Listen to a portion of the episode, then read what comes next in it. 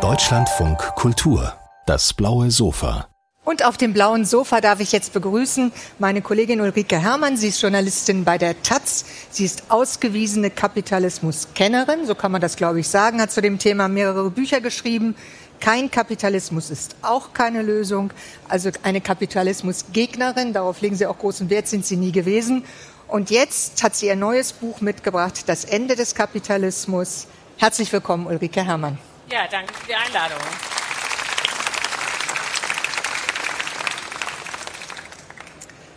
Ich muss gestehen, als ich den Titel das erste Mal gesehen habe, das Ende des Kapitalismus, warum Wachstum und Klimaschutz nicht vereinbar sind und wie wir in Zukunft leben werden, ich habe gedacht, was ist da passiert?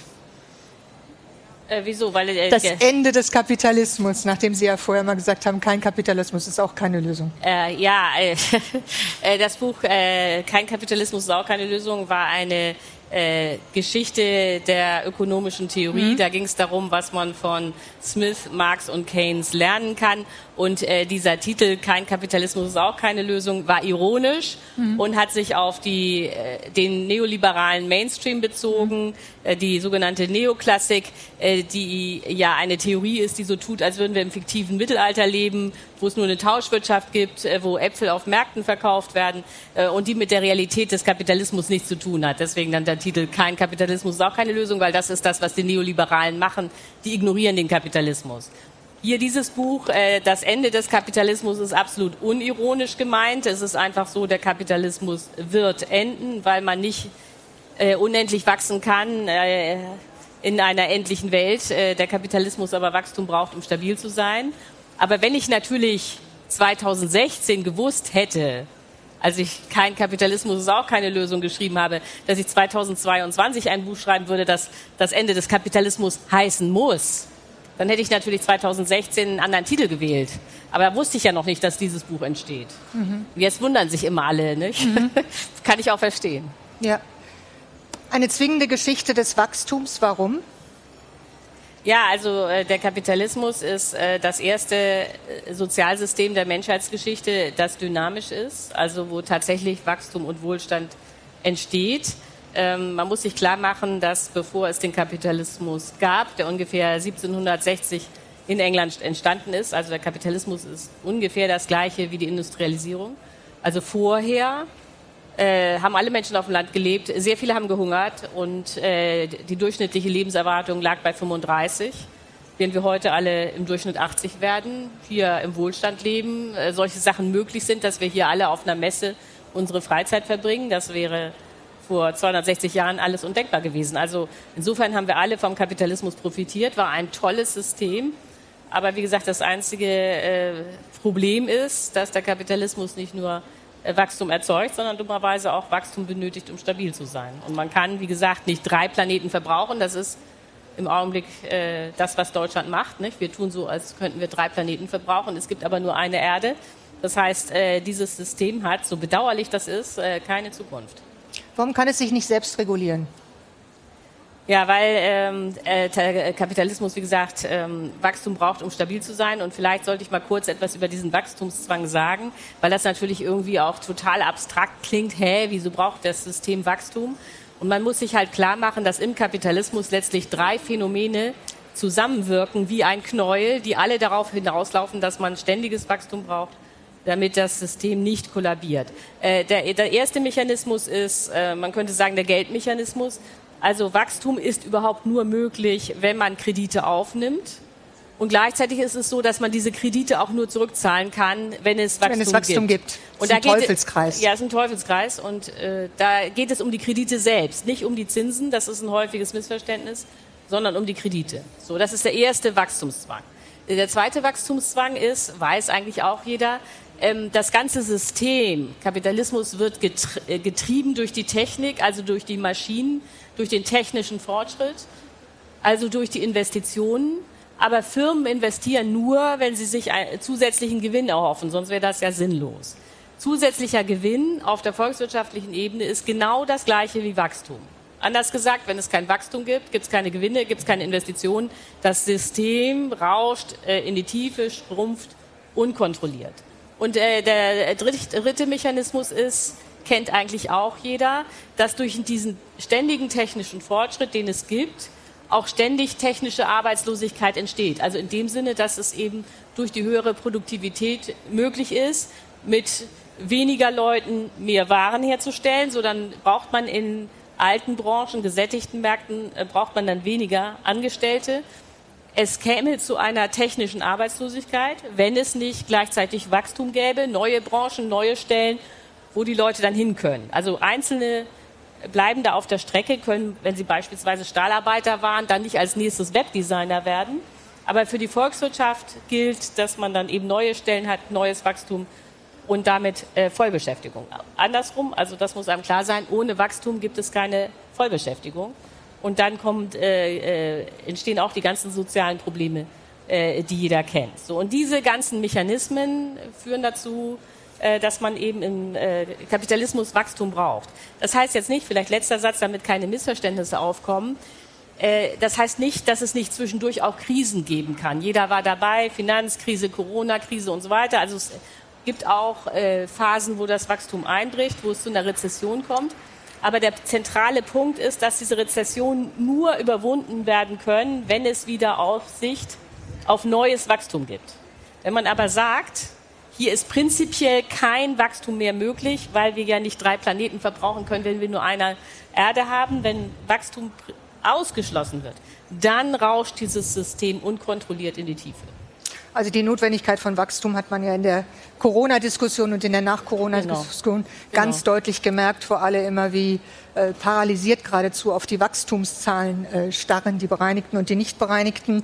Sie beschreiben in Ihrem Buch ja, dass das äh, Wachstum, und da finden wir vielleicht auch den Anschluss zur Zerstörung des Planeten, vor allem auch ein von fossilen, fossilen Energien getriebenes Wachstum ist.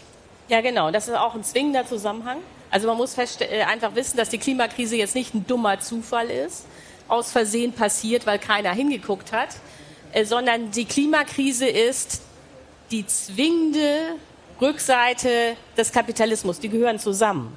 Wenn man sich jetzt nochmal fragt, was ist eigentlich Kapitalismus, ist ja auch so ein schwammiger Begriff. Äh, dann ist das, wie gesagt, so ungefähr das gleiche wie die Industrialisierung. Und das ist im Kern folgendes System. Man investiert in Technik, oder in Maschinen, um damit Waren herzustellen, die man mit Gewinn verkauft. So, der Kern des Systems ist die Technik.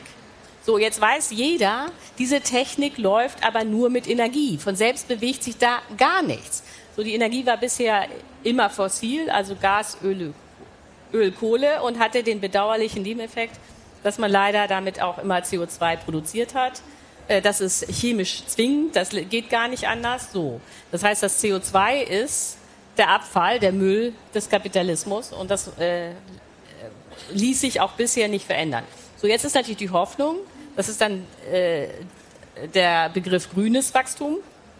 Dass so eine Art grüner Kapitalismus entsteht. entsteht. Genau, das wäre Denn dann, grünes Wachstum brauchen wir. Genau, dann stellt man irgendwie fest, ja, Kapitalismus braucht Wachstum. Äh, man sieht, das ganze Wachstum, die ganze Technik wird immer von Energie getrieben. Also ist die Idee, kennen Sie alle, ist, äh, fördert jede Partei in Deutschland. Man könnte doch diese ganze fossile Energie ersetzen durch Ökoenergie.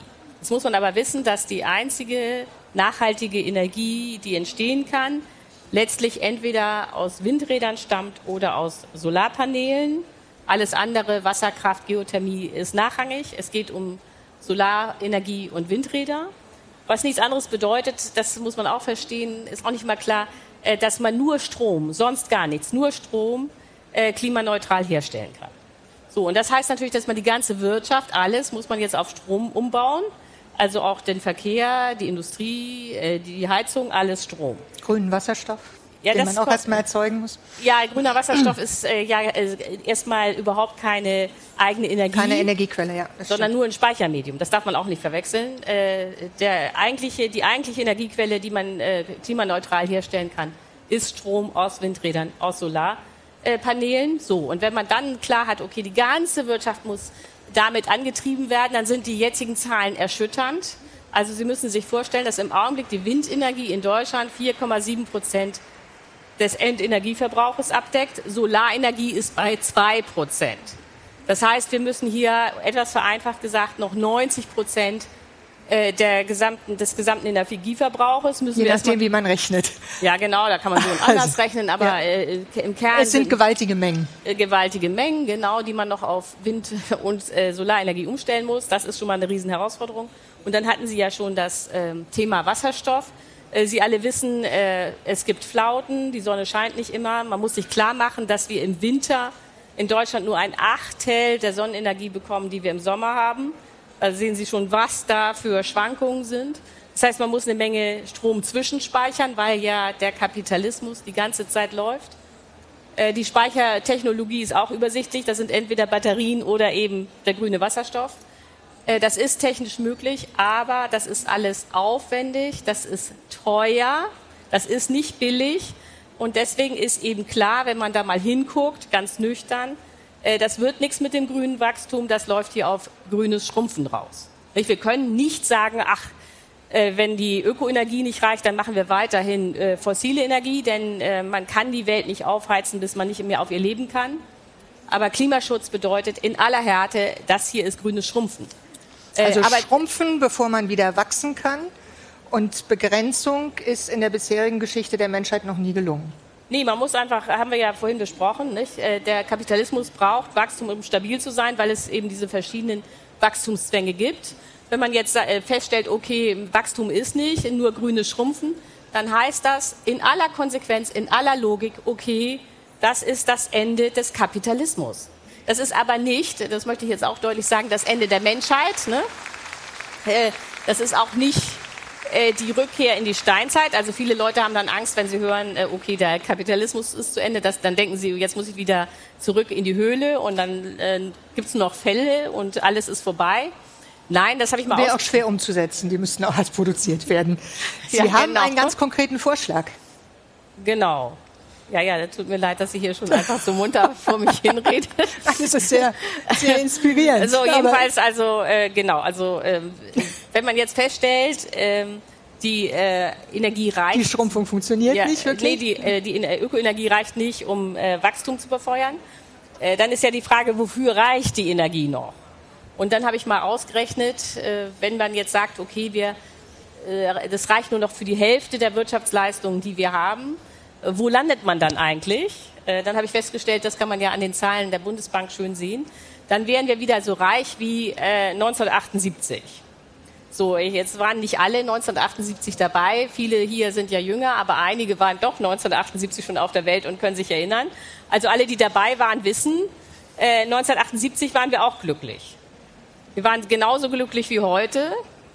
Äh, das Leben war auch nicht äh, wirklich anders. Also es gab natürlich keine Flugmangos und keine Erdbeeren im Winter.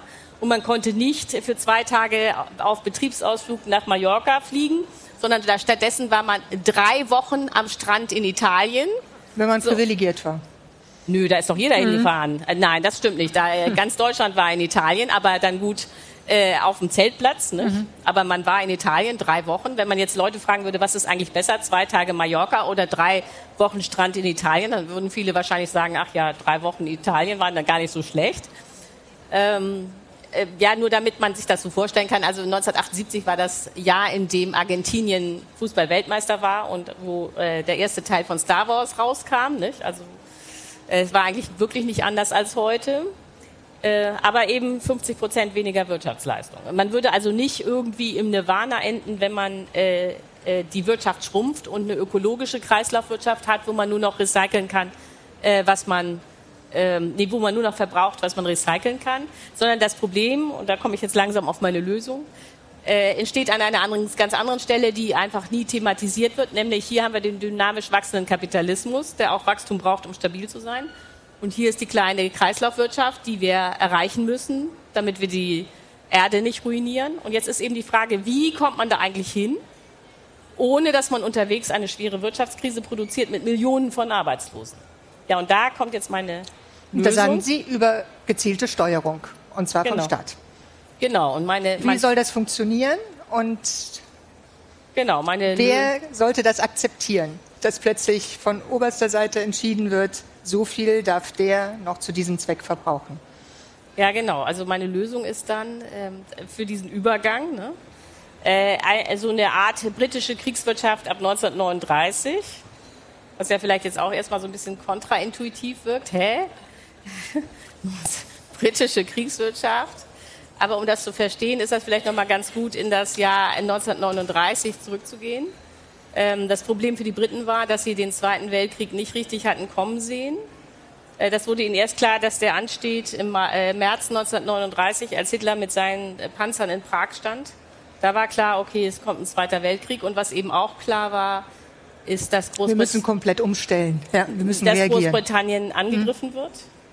Weil Hitler den Zweiten Weltkrieg strategisch nicht gewinnen konnte, ohne Großbritannien einzunehmen. So, und jetzt hatten sie nicht genug Waffen. Und sie, dieser, in diesem, dieser Notsituation haben dann die Briten ähm, ein völlig neues Wirtschaftssystem erfunden, das, glaube ich, für uns heute auch sehr hilfreich ist, nämlich eine demokratische, private Planwirtschaft. Nicht, was sie gemacht haben, ist in Wochen, nicht in Jahrzehnten, sie haben die Friedenswirtschaft geschrumpft, damit sie eben Kapazitäten frei hatten, um die Waffen herzustellen. Dieser ganze Militärapparat ist für uns natürlich heute völlig uninteressant, aber interessant ist dieses Schrumpfen äh, der Friedenswirtschaft. Und dabei sind dann zwei Dinge entstanden. Das eine ist der Staat hat vorgegeben, was noch produziert wird, also staatliche Planung. Der Staat hat sich aber nicht in den Fabriken eingemischt. Die sind privat geblieben und die Manager und die Unternehmer haben selber entschieden, wie sie das da vor Ort machen. Aber was sie produzieren sollen, die Ziele hat der Staat vorgegeben. Und der zweite Teil war eben, die knappen Güter, die dann noch entstanden sind, wurden ganz gerecht verteilt. Sie wurden also rationiert. Jeder bekam das Gleiche, die Armen genauso wie die äh, Reichen. Und das hat die Gesellschaft unendlich entspannt, in dieser Notsituation zu wissen, alle kriegen das Gleiche. Die Rationierung war unglaublich populär. Die war so populär, dass die Briten äh, bis 1954 rationiert haben, obwohl der Krieg schon 1945 bekanntermaßen zu Ende war. Vor allem, weil es den Ärmeren deutlich besser ging. Also genau. das war, glaube ich, ein wichtiges Argument. Es war natürlich eine sehr konkrete Notsituation, eine spürbare Notsituation. Ich glaube, die Herausforderung ist ja die Konkretheit der Klimakrise jetzt mit Ihrem Modell zu verknüpfen. Ja, das ist völlig richtig. Also natürlich äh, bei dem Krieg, äh, Zweiten Weltkrieg, war es ganz klar, es gibt äh, das personifizierte Böse, Hitler. Das gibt es in der Klimakrise nicht, das ist ein Strukturproblem dann äh, war das auch so, dieses personifizierte Böse namens Hitler stand direkt auf der anderen Seite des Ärmelkanals, nachdem Hitler äh, da seine Blitzkriege in Frankreich gewonnen hatte. Während die Klimakrise ist überall, nicht unbedingt in Deutschland. Ne? Und das Dritte ist natürlich auch ein sehr wichtiger Unterschied. Äh, die Briten wussten von Anfang an und völlig zu Recht, äh, dass sie den Krieg gewinnen. Deswegen dachten sie auch gerne nicht, dass Hitler so blöd ist, den anzufangen. Äh, und dann war natürlich aus der Perspektive der Briten das so, okay, jetzt müssen wir ein paar Jahre den Eine Übergangszeit. berühmten Gürtel enger schnallen. Und dann ist wieder Krieg zu Ende, Wohlstand kommt zurück, Kapitalismus, alles wieder geht aufwärts. Das ist nicht unsere Perspektive. Äh, wir müssen auf Dauer runterkommen. Man kann ja, wie gesagt, nicht drei Planeten verbrauchen, wenn man nur eine Erde hat. Das sind natürlich äh, erschwerte Bedingungen, ja? Es sind erschwerte Bedingungen, aber es ist ein Konzept, über das man wirklich nachdenken und diskutieren kann. Unsere Zeit ist leider rum. Ja, weil ich es ging viel, viel zu schnell. Äh, Sie haben sehr interessant geredet. Das Ende des Kapitalismus, warum Wachstum und Klimaschutz nicht vereinbar sind und wie wir in Zukunft leben werden. Sie haben Karl Popper zitiert und das möchte ich zum Ende auch noch mal tun. Wenn wir vorhersehen könnten, was wir wissen werden, wüssten wir es schon. Das finde ich eigentlich ein sehr äh, schönes Zitat auch zum Ende dieses Gespräches. Aber äh, Sie haben sich Gedanken gemacht, wie es kommen könnte und wie man es verbessern und ändern könnte. Ulrike Herrmann, vielen Dank für dieses Gespräch. Ja, bitte.